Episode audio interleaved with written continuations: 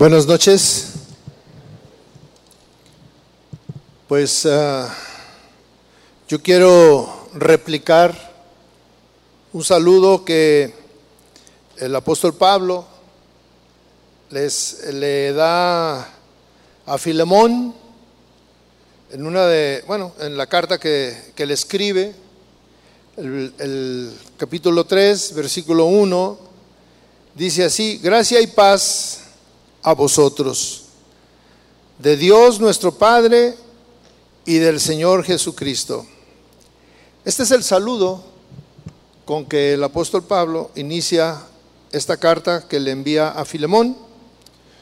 ¿Quién era Filemón? Filemón era un fiel colaborador suyo, alguien con quien, que, con quien estaba viajando, con quien habían estado eh, visitando las iglesias, era un evangelista igual que él, eh, pero fíjese que eh, esto que yo quiero compartir con hoy, con usted hoy, yo lo estuve notando porque cada que comenzaba a leer una de las cartas del apóstol, en todas, bueno, en 13, en 13 cartas que, o en 13 escritos que él hace, eh, siempre inicia de esta manera. Ah, siempre inicia deseando gracia y paz. Y yo quise iniciar con, este, esta carta que le escribe a Filemón, porque aquí el saludo es más corto, pero eh, tiene muchísimo que ver porque dice gracia y paz a vosotros. No solamente se refiere a Filemón, sino que se está refiriendo a un grupo más amplio. Y dice, gracia y paz de Dios nuestro Padre y del Señor Jesucristo. No, es, no era la, gracia y la paz de Él, de, que Él podía decirle, sino había un significado y hay un significado muy importante en todas las cartas que Él inicia. Son 13 en total las que, eh, las que Él escribe y en todas inicia con este saludo. Pero antes de iniciar yo quisiera que me acompañara a orar. Cierre sus ojos, por favor, y vamos a pedirle al Señor que nos hable en esta noche que su palabra llegue a nuestro corazón y supla nuestra necesidad como que caiga como rocío en nuestra vida. Padre, gracias por esta noche. Gracias, Señor, todos todos en este lugar anhelamos precisamente tu gracia y tu paz. Háblanos, Señor, en esta noche. Que tu Espíritu Santo sea derramado con poder, que tu palabra sea proclamada con verdad, Padre y que solamente tú seas exaltado y que tu poder esté en medio de nosotros y nos anime, nos conforte, eh, nos supla y, que se cumpla el propósito, Señor. Gracias Jesús. Amén. Bien, pues ah, yo sé que hoy es un día eh, que muchos, bueno, como todos los demás días, anhelamos venir a, la iglesia y, que Dios nos hable, que Dios eh, toque nuestro corazón, que Dios supla, que Dios bendiga. Eh, este es un, principio. El apóstol Pablo, yo le decía en 13 ocasiones, inicia con este saludo a las iglesias. Y no es una coincidencia la manera como él, él saluda, este, este saludo está lleno de, de un significado y encierra los mejores deseos que alguien puede tener para los demás. Yo le decía que eh, replicando dice, gracia y paz a vosotros. Y y él habla de cuál es la fuente de, este, de esta gracia y de esta paz, de Dios nuestro Padre y del Señor Jesucristo. Esta frase o este saludo eh, es una mitad bendición y es una mitad saludo. Este saludo expresa un deseo, expresa una oración y, una promesa. Es la fórmula ah, con la que el apóstol Pablo comienza sus epístolas y es muy rica en su contenido. En el primer siglo, eh, la forma habitual de empezar una carta era poniendo el nombre del destinatario.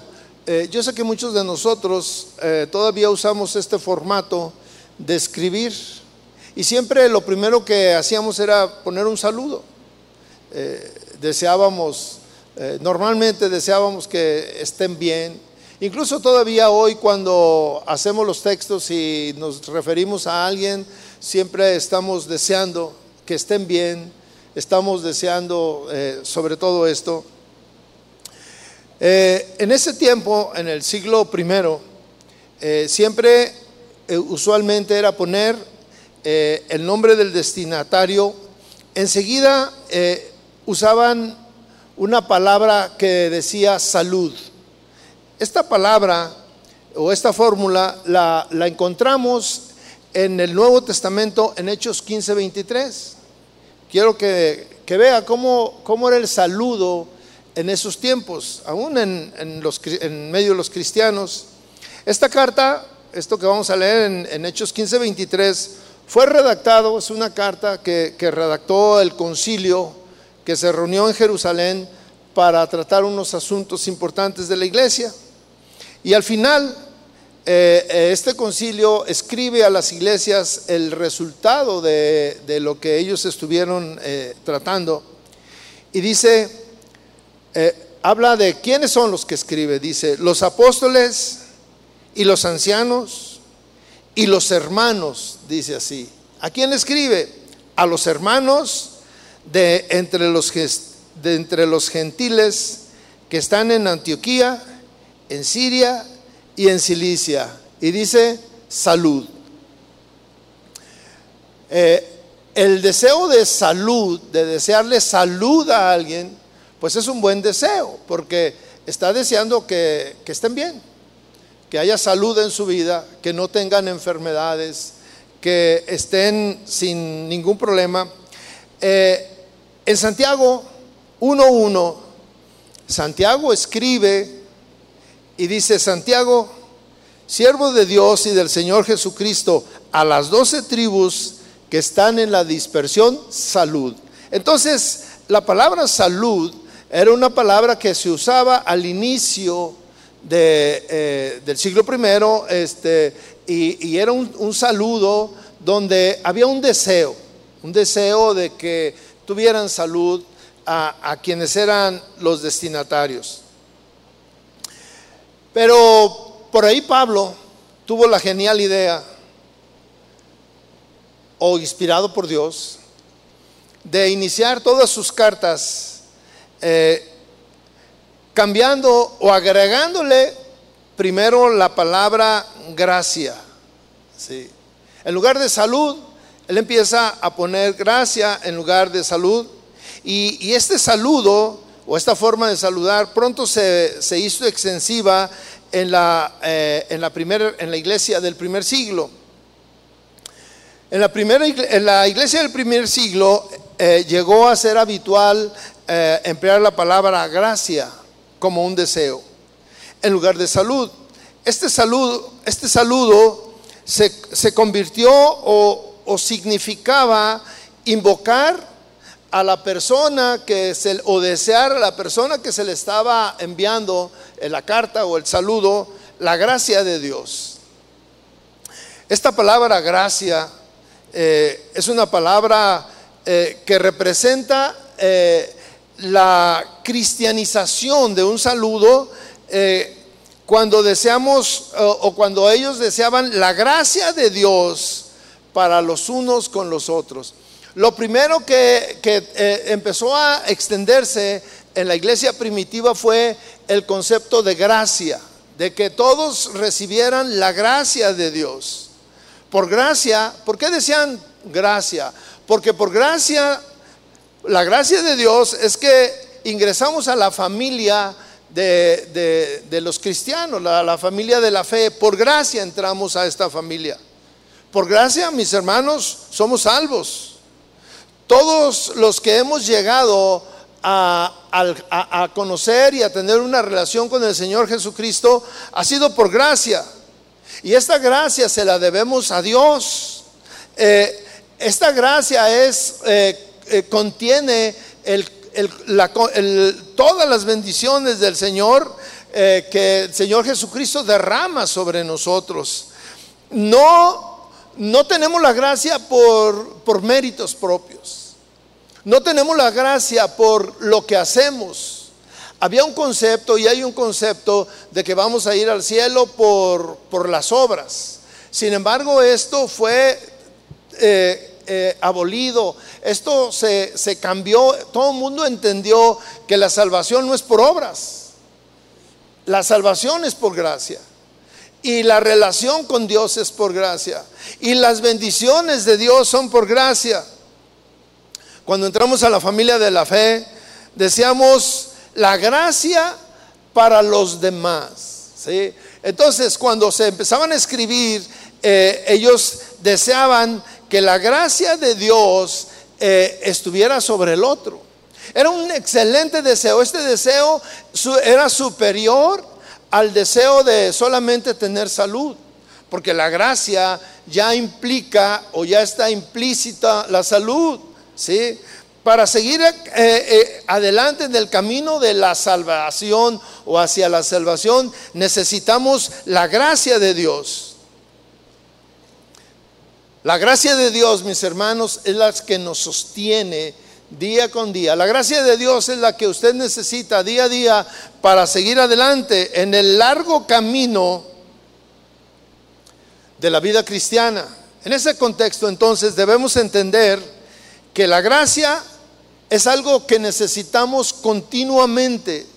La gracia es una manifestación del amor de Dios en la vida de cada creyente un amor que se manifestó y que se sigue manifestando y que necesitamos la gracia de Dios y que ninguno de nosotros eh, hemos hecho algo para recibirla.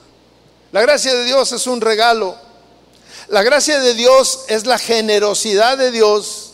La gracia de Dios incluye la compasión de Dios.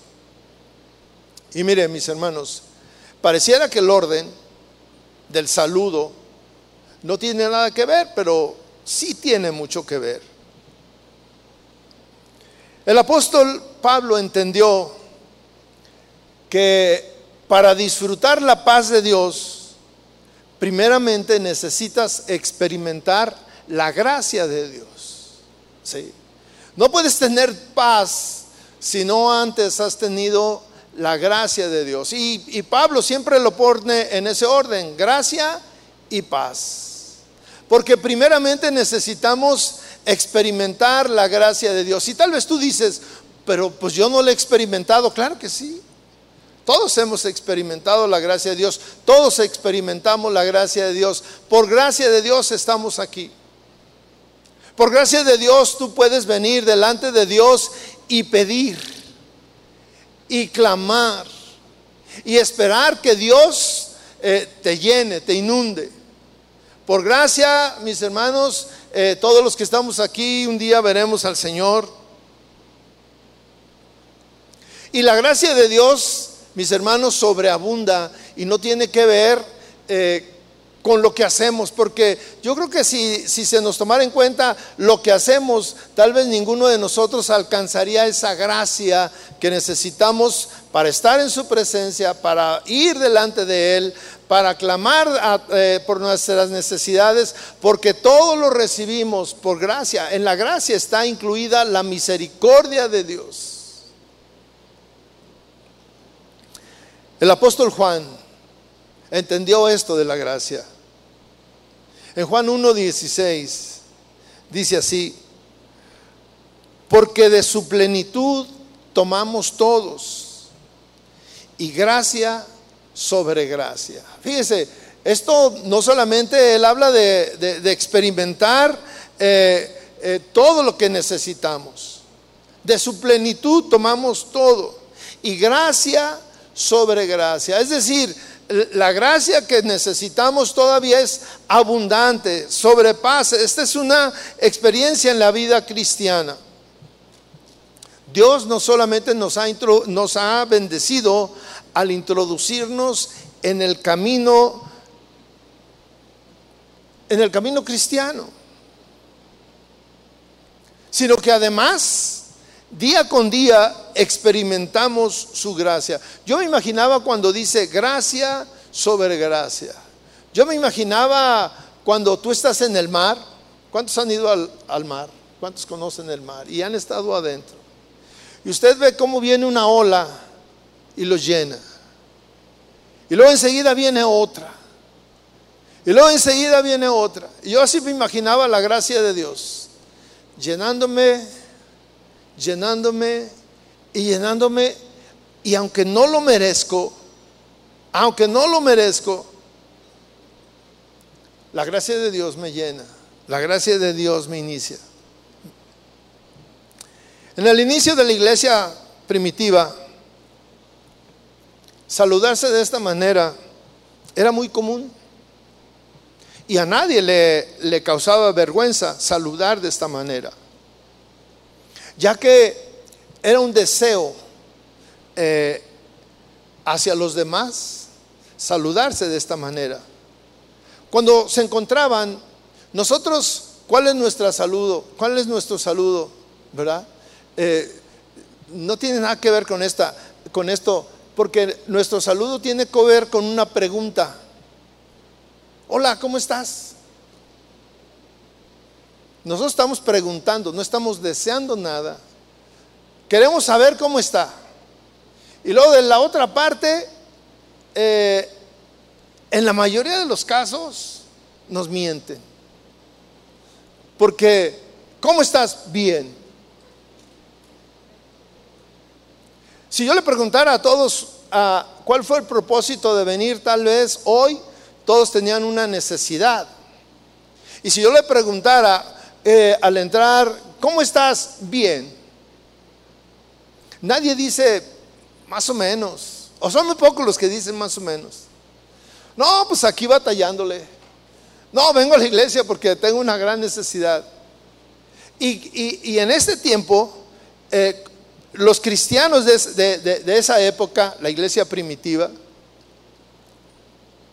y cuando nosotros hablamos siempre de la iglesia primitiva, pensamos que ellos estaban muy mal, pero cuando yo he analizado este, cómo estaban ellos, ellos estaban muchísimo mejor. De hecho, son nuestro ejemplo. Y su saludo tenía que ver de esta manera. Al principio era gracia. Ellos empezaron a cambiar el término de salud porque entre ellos ya era común desearse salud, pero lo cambian por gracia. Y este saludo eh, implicaba, ya de por sí tenía una gran bendición. Le estaba diciendo al otro que la gracia de Dios te llene. La gracia de Dios está en tu vida. La gracia de Dios supla tus necesidades, porque todo lo que necesitamos, todo lo que somos, la relación con Dios es por gracia. Y cuando yo conozco a alguien, yo le, y lo saludo y le digo, gracia, pues le estoy deseando muchísimo más cosas de las que eh, eh, él se pueda imaginar. La gracia de Dios que sobreabunda y que llena a todos. En este mismo saludo, Pablo incluye un regalo que solamente Dios puede dar. La gracia es exclusiva de Dios a quien se la da y es para todos. Dios no hace distingos. Pero viene acompañado de otro regalo que también solamente Dios puede dar y que además es una promesa, la paz. Y Pablo entendió estas dos cosas como algo que necesitamos todos los días, gracia y paz. Yo le preguntaría en esta noche, ¿usted necesita paz? ¿Tener paz? Y fíjese, hoy en nuestros días, eh, algo que, que la mayoría de la gente carece es de la paz. Casi nadie tiene paz. Incluso, aún en el pueblo cristiano, no tienen paz. En el pueblo cristiano he escuchado eh, peticiones pastor, ore por mí porque no tengo paz, no puedo dormir, este, estoy intranquilo, me siento desesperado, me siento angustiado. Eh, todo eso es un sinónimo de que no hay paz en esas personas. La gracia, la gracia procede de un saludo griego. Los griegos eh, eh, entendían esto de, la gracia, pero la paz es un saludo típico de los judíos. Aún hoy en nuestros días, los judíos se saludan diciendo shalom. La paz, según el concepto hebreo, es mucho más que una sola ausencia de conflictos. ¿sí? Porque cuando nosotros hablamos de paz pensamos que eh, eh, eh, es ausencia de conflictos. Es un estado de completo bienestar, es un estado de felicidad, es un estado de satisfacción. Esa clase de paz, por supuesto que no es, en la mayoría de los casos no es posible vivir de esa manera. Pero la paz que, de la que se refiere eh, la Biblia es un reposo en el Señor. La paz de Dios es, es reposar en el Señor, es esperar en el Señor, es confiar en el Señor. Dios es el único que puede darnos ese tipo de, paz. Y, y, esta paz se basa en la relación eh, que tú tienes con Dios. Esta paz eh, solamente puedes experimentarla cuando tú tienes una relación con Dios. Esta paz no es mágica. La paz a la que se refiere no llega así porque tú en este momento ores y digas, yo quiero tener la paz de Dios en este momento. No llega así. La paz de Dios se cultiva. La paz de Dios se desarrolla. La paz de Dios tiene que ver con tu relación con Dios. Mire, la gracia de Dios, tú no tienes que hacer nada para recibir la gracia de Dios. La paz de Dios, si tienes que tener una relación con Dios. En Romanos capítulo 5, versículo 1 dice, justificados por la fe en Él, tenemos paz y sobre la base de su obra expiatoria en la cruz, tenemos paz para con Dios por medio de nuestro Señor Jesucristo. Aquí, Romanos 5.1, Pablo nos explica que eh, somos justificados por la fe. Pero esta, esta justificación es con Dios. Y cuando yo me siento justificado delante de Dios, con Dios, pues yo tengo paz. Tenemos paz. Sin embargo, nosotros mismos eh, a veces no entendemos esto, eh, no entendemos lo que es la fe y no entendemos lo que es la justificación, porque mire, en alguna ocasión eh, estaban hablando aquí de una predicación y al final un, hombre se acercó conmigo y me, y me hizo una pregunta y me dijo, y estaba llorando, y me dijo, yo no creo que Dios me pueda perdonar. Me dijo, ¿usted cree que Dios me pueda perdonar? Le dije, claro. Me dice, es que, es que mire, él tenía, estaba alto, fornido y tenía un, su pelo era como de tipo militar. Y me dice, fíjese que este, yo estoy buscando a Dios, ya me alejé de lo que yo hacía, yo estoy este, buscando la paz de Dios, anhelo tener la paz de Dios Dice, porque yo antes, eh, yo trabajaba siendo sicario. Y usted no se imagina todo lo que yo hice. Y yo no creo que Dios me pueda perdonar. Le dije, no, es que mira, eh, ya empecé a platicar con él y le estuve diciendo, le dije, pero la paz de Dios, eh, Dios nos da esa paz que tú necesitas. Dice, es que yo anhelo tener esa paz. Dios dio su vida para expiación de nuestros pecados en la cruz y acabamos de, pasar esta celebración de, la Pascua, que para nosotros eh, significa eh, cómo Cristo se ofreció a sí mismo para perdón de nuestros pecados. Y Dios nos ha perdonado todos nuestros pecados. Y, su muerte nos justifica. Hemos sido reconciliados con Dios por medio de ese sacrificio. Y cuando yo, me, yo siento que Dios me ha perdonado, es cuando yo me siento en paz con Dios. Eso me justifica a mí. Pero Dios, Dios necesita restablecer la comunión con Él, porque muchos eh, hemos perdido la comunión con Él. Pero Dios nos justifica y nos hace, eh, nos acepta como sus, como sus hijos. El, saber, el, sabernos libres de pecados nos, nos da paz. Cuando nosotros entendemos que Dios está con nosotros, que Dios me ha perdonado, que por gracia yo soy justificado, entonces eh, yo puedo estar aquí delante de Dios y, y empezar una obra en diferentes áreas de mi vida. Pero algo que es importantísimo es tener paz. Paz en lo que hacemos. Muchos eh, no tienen paz en su relación matrimonial. Muchos no tienen paz en su eh, relación familiar, en su trabajo.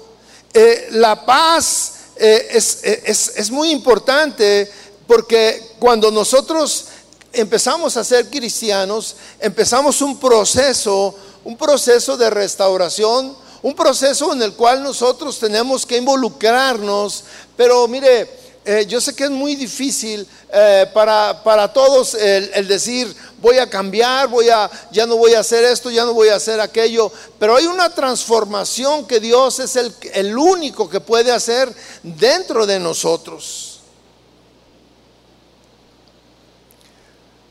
Todos tenemos una vida interior una vida secreta, una vida que solamente tú puedes conocer. Y ahí en ese interior es donde tú puedes eh, saber qué tan intranquilo estás, qué tan desesperado estás. Hoy en día eh, eh, tenemos enfermedades que antes no se tenían. Hace unos días fui a una, a una, a una ciudad, conocí una ciudad este, que ahora sí que, como dicen, alejada del bullicio, allá lejos. Incluso la carretera pues estaba muy estrecha donde llegamos, pero mire cuando estábamos ahí, este, esos campos, esa paz, esa tranquilidad, este, bueno, siempre que vas a esos te dan ganas de comprar un terrenito por ahí. Que dice, yo quisiera tener una casita aquí, porque todo está en paz, todo es paz. Y luego te puedes trasladar de un lugar a otro rápido, 10, 15 minutos y ya le cruzaste el pueblo en bicicleta, caminando. Y estábamos platicando ahí, me acordé, estaba platicando con el hermano con el que estaba y me acordé de, otro pueblo que también estaba igual y, y, alguien me dijo, este pueblo es un pueblo de segunda. Y yo me quedé pensando y dije, ¿por qué es un pueblo de segunda? Dice, es que cuando tú lo vas a cruzar, le pones primera, segunda y ya lo cruzaste.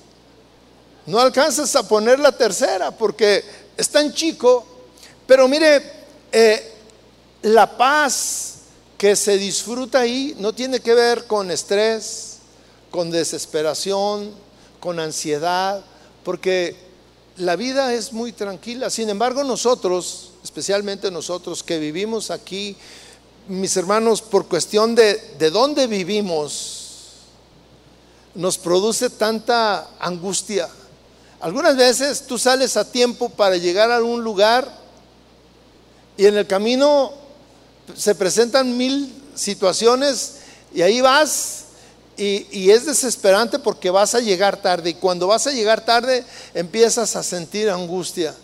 Y voy a llegar tarde. Y, y de una manera inconsciente empiezas a mentir, empiezas a mandar textos de que esto y de que aquello. Y bueno, mil cosas que nos roban la paz. Yo les hablaba de que todos tenemos en nuestro interior una vida privada, una vida interior. Y ahí en esa vida interior es cuando tú puedes saber si has experimentado esa paz de Dios, esa paz que Dios nos, eh, nos promete o, o, o vives intranquilo. La gracia incluye la idea de la provisión de Dios, de la protección de Dios. De manera que desear para alguien la gracia de Dios es esperar que sus circunstancias sean agradables, pero la paz nos recuerda que aun cuando las circunstancias son negativas, Dios puede proporcionarnos ese bienestar íntimo que necesitamos. Pablo siempre sigue ese orden. Primero la gracia. La gracia es, es esa cantidad de bendiciones que necesitamos. ¿Cuántos necesitan la gracia de Dios hoy en este día? Yo la necesito, mi hermano. Yo hoy y en la mañana que me despierto y estoy orando, le digo, Señor, necesito tu gracia en mi vida. Y, me vienen palabras que digo, porque la palabra de Dios dice que por gracia yo soy salvo. Y por gracia estoy en la presencia de Dios. Y por gracia yo no he sido consumido por mis múltiples pecados. Por gracia Dios está ahí conmigo, Dios me escucha. Por gracia es, eh, tengo una relación íntima con Dios. Pero luego por paz,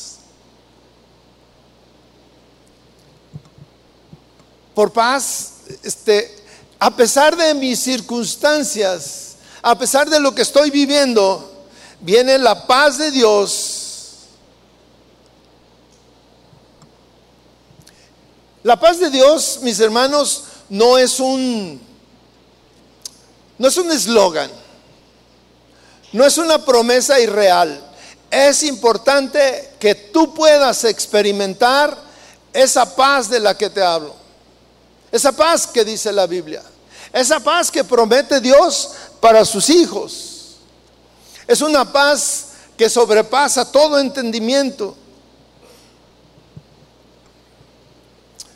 Esto, este orden tiene una secuencia, como parece que el, el origen es Dios y el conducto para recibir es Cristo y uno sigue al otro, pero necesitamos nosotros eh, hacer una realidad el saludo de Pablo, mi hermano. Porque una cosa es eh, que Pablo le desea a los demás, a la gente con la que se encuentra, gracia y paz. Pero una cosa muy diferente es experimentar la gracia de Dios y la paz de Dios. Y yo te digo en esta noche, mi hermano, que nosotros no podemos conocer la paz de Dios sin antes conocer la gracia de Dios. Necesitamos que la gracia de Dios esté con nosotros porque es la única manera que podemos acercarnos a Cristo. Es la única manera que podemos acercarnos a Dios. La gracia es el origen de muchas bendiciones que Dios nos da. Y una de las muchas bendiciones que Dios nos da es la paz. Entonces, yo no puedo tener paz si antes no tengo la gracia de Dios. Estas dos entonces se relacionan, la gracia y la paz. Por ejemplo, yo, yo necesito, cuando, cuando eh, tomé esta, esta, esta, esta carta de Filemón, porque Filemón necesitaba precisamente gracia y paz en su familia. Si usted lee ahí esa carta, se va a dar cuenta que había una circunstancia que necesitaba Filemón. Y lo que Pablo le está diciendo, eh, gracia y paz a vosotros, a él y a su familia. Esto nos hace pensar, eso me hizo a mí pensar en las implicaciones de, de la salutación. Esto me hace pensar en el contexto específico que se vivía en la iglesia de Colosas. Pero esta salutación tiene que ver con la situación que se vivía en cada una de las cartas. Y cuando yo me estoy refiriendo a, o cuando el apóstol eh, se refería a, a este saludo de gracia y paz a Filemón, hablaba de las consecuencias que Filemón estaba viviendo. Y cuando alguien nos desea a nosotros gracia y paz, eh, yo puedo sentir o yo puedo desear eh, estos dos ingredientes en tu vida personal. Dos ingredientes en tu vida íntima. Dos ingredientes que necesitamos día con día. Todos los días yo necesito la paz de Dios. Cuando la gracia y la paz llegan a una casa, las cosas cambian. Cuando la gracia y la paz llegan a, tu vida, las cosas cambian. Cuando la, la gracia y la paz tú la empiezas a experimentar, no como un concepto bíblico, porque muchos hemos leído Cualquiera de, estos, de estas 13 cartas la hemos leído y vemos el, saludo, gracia y paz a la iglesia de Corinto, gracia y paz a la iglesia de esto, gracia y paz a los romanos, gracia y paz a, a, los que están contigo, gracia y paz a los hermanos, pues pensamos que es como un saludo, estamos acostumbrados a los saludos. Pero Pablo, en su saludo, está deseando la transformación de las circunstancias que están viviendo los hermanos, los hermanos que, que reciben estas cartas. Y lo primero que Él les dice, gracia y paz, la gracia de Dios y la paz de Dios esté con ustedes. Y cuando tú le deseas a un hermano que la gracia y la paz esté en su familia, le estás deseando grandes bendiciones, mis hermanos. Le estás deseando una transformación de su relación familiar, una transformación de, de, su relación eh, en su trabajo, en, en cualquier circunstancia y especialmente en la vida misma, porque la gracia y la paz te deben de impregnar primeramente a ti, mi hermano, primeramente es para ti. Y después se se, va a hacer patente hacia los demás. La bendición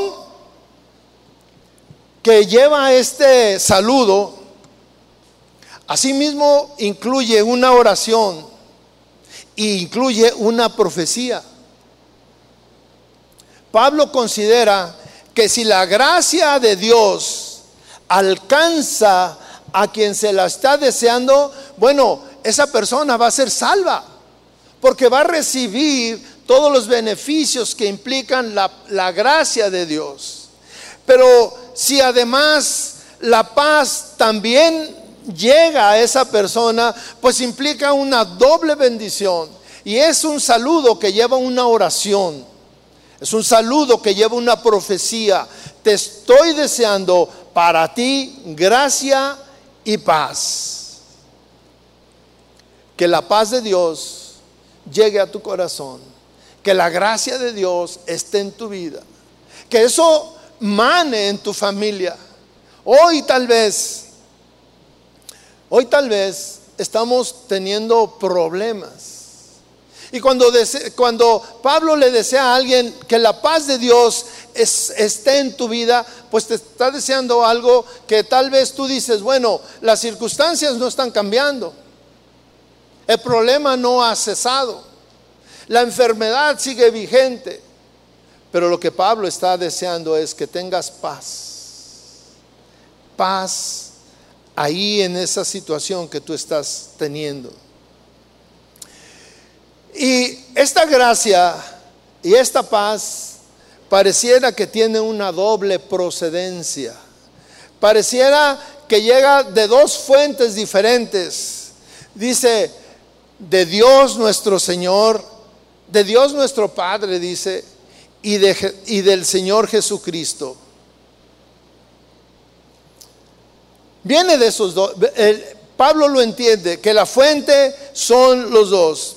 Pero eh, no podemos pensar que son dos fuentes diferentes. Es la misma fuente, porque el Padre y el Hijo son uno solo. Sin embargo, en el Antiguo Testamento hablaban de la gracia como la fuente de Dios. Pero en el Nuevo Testamento estamos hablando de Jesucristo, ¿sí? Que nos alcanza a los gentiles. Y ya esa gracia y esa paz es dada para todos por igual. Ya no hay distingos en, que eh, la gracia es para los judíos y la paz es para, no, es para todos, la gracia y la, y la paz.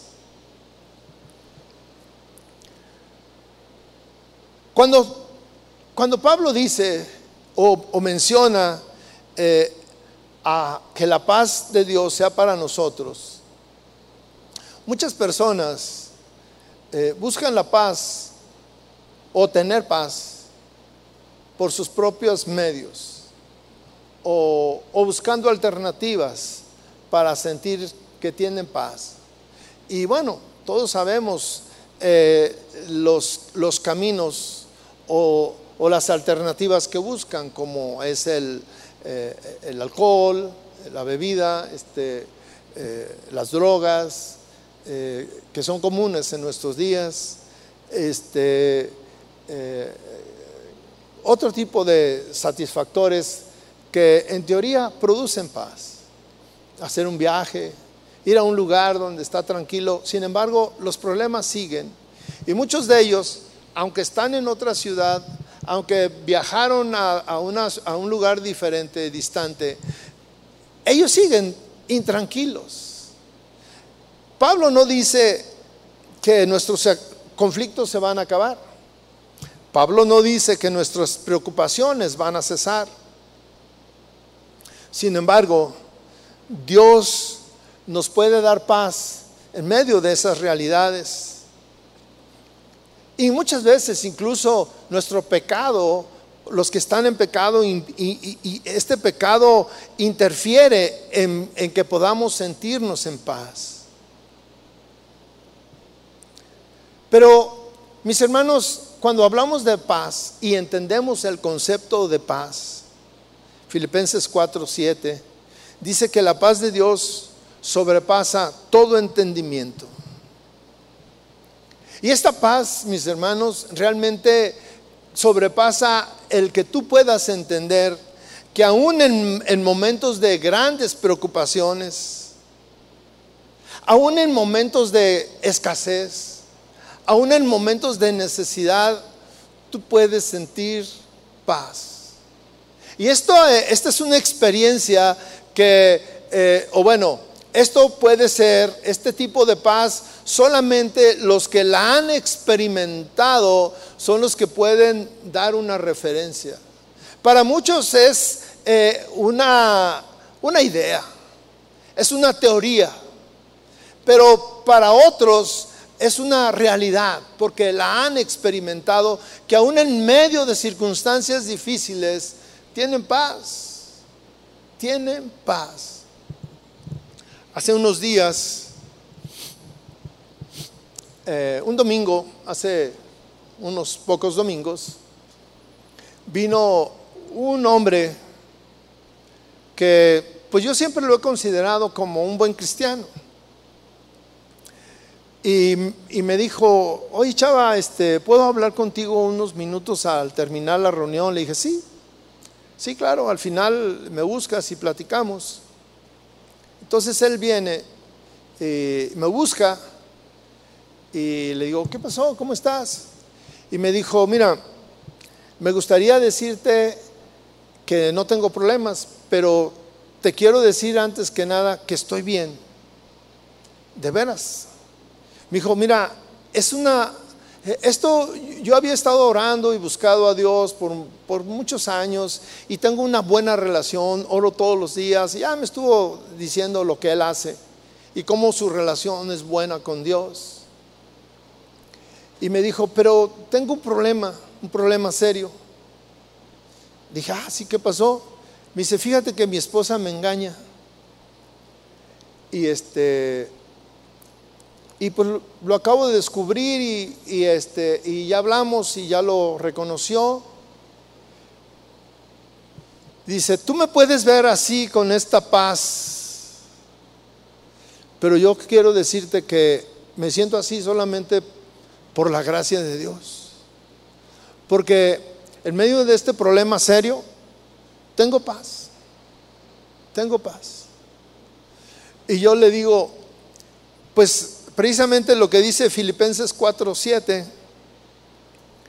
que la paz de Dios sobrepasa todo el entendimiento.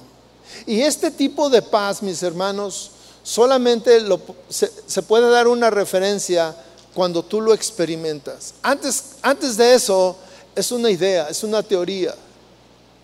Y a veces estamos en la iglesia y, a pesar de todo no sentimos esa paz. No tenemos esa paz. Y lo que Pablo está deseando es que todas las personas tengan una experiencia de lo que dice la palabra de Dios y de lo que son las promesas de Dios. Seguramente que en esas circunstancias de este hermano, lo natural sería que estuviera desesperado, sería que estuviera intranquilo, sería que no encontrara su lugar, como luego decimos. Sin embargo, la paz de Dios estaba con él. Y, como este tema yo lo traía desde hace mucho, le dije, mira, ¿cómo inicia este Pablo eh, una, una gran, un gran deseo en un saludo. Gracia y paz a vosotros. De Dios nuestro Padre y del Señor Jesucristo. La gracia y la paz proceden igualmente del Padre y del Hijo. Son dos cosas que tienen el origen en el mismo lugar. Pablo no solamente pide eh, eh, la gracia que procede del Padre, sino eh, que, que, Pablo pide la gracia y la paz que procede de los dos.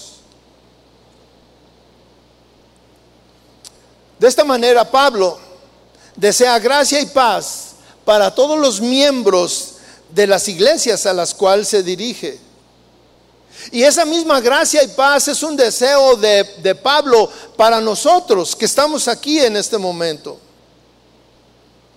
Yo necesito, mis hermanos, la gracia y la paz que Dios le da a cada persona que lo busca, que la clama, que lo anhela. Porque todos nosotros necesitamos gracia y paz para atender los asuntos personales. De manera personal yo necesito gracia y paz. De manera familiar, yo como jefe de una familia necesito gracia y paz para atender los asuntos de mi familia. Necesito gracia y paz para atender los asuntos de mi trabajo. Y yo, yo, no, yo creo, estoy seguro que usted que está aquí escuchando eh, eh, eh, estas breves palabras, también necesita lo mismo, necesitamos gracia y paz en nuestra vida. Necesitamos la gracia y la paz de nuestro Dios en nuestra vida.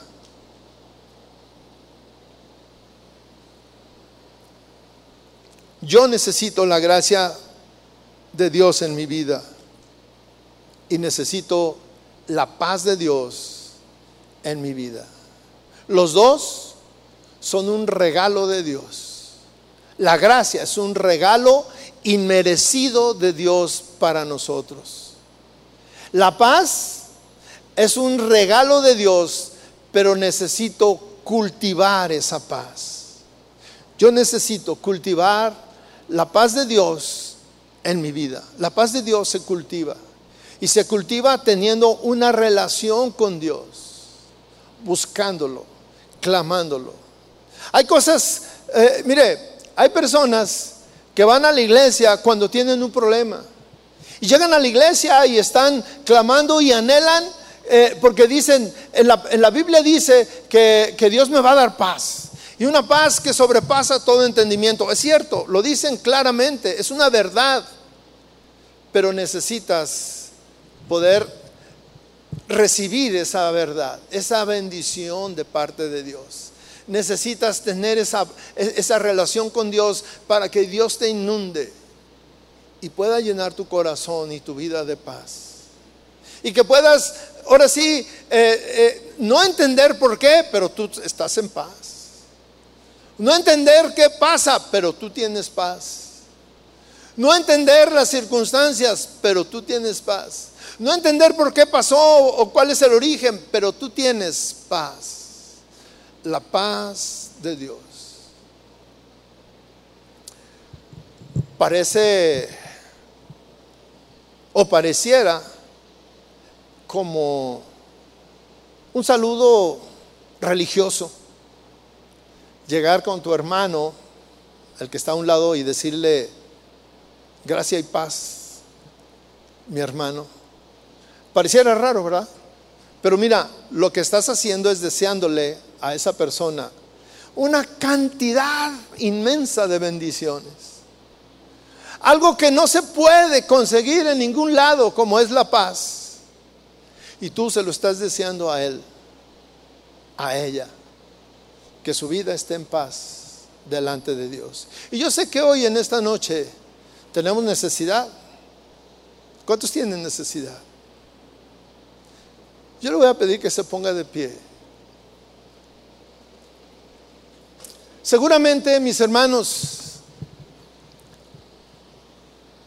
que en nuestras circunstancias, en nuestra necesidad, en lo que estamos clamando a Dios, hoy tenemos un gran problema.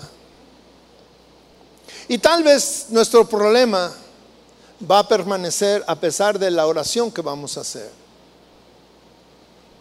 ¿Qué puede cambiar esto? La paz de Dios. La paz de Dios en tu vida a pesar de las circunstancias, a pesar de los problemas. Lo que tú necesitas es tener paz. Tener paz. Si Dios quiere hacer un milagro en tu vida, en tu problema, en tu necesidad, Dios lo va a hacer. Pero algo que es importante es que tú tengas paz. La gracia ya la tenemos. La gracia ya está.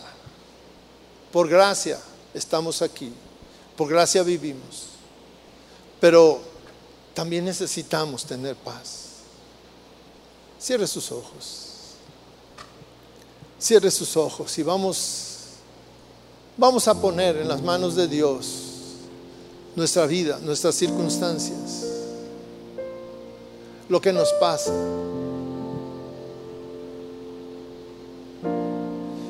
Y estas circunstancias y estas cosas, tal vez no las podemos cambiar. Tal vez son imposibles de cambiarlas. Pero Dios en esta noche te puede dar paz. Paz a tu vida. Paz en medio de las circunstancias. ¿Por qué no oras al Señor?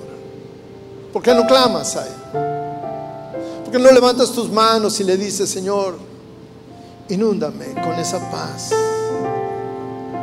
que el mundo no entiende y que tal vez tampoco yo la entiendo, Señor. Y no la quiero entender, solamente la quiero experimentar, Señor. Gracias por tu gracia, Señor. Gracias porque por gracia estoy aquí de pie. Gracias Señor, porque por gracia espero estar en tu presencia y habitar ahí, Señor. Señor, en esta noche inunda nuestro corazón con tu paz. Dame tu paz, Señor Jesús. Llénanos, Señor.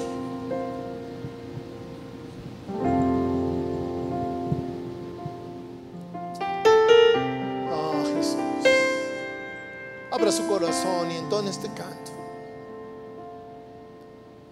Gracias, Jesús. Gracias, Dios. Aquí estamos delante de ti, Señor. Inúndanos, Señor, con esa paz. Nuestro corazón, nuestras circunstancias. Amén. Jesús.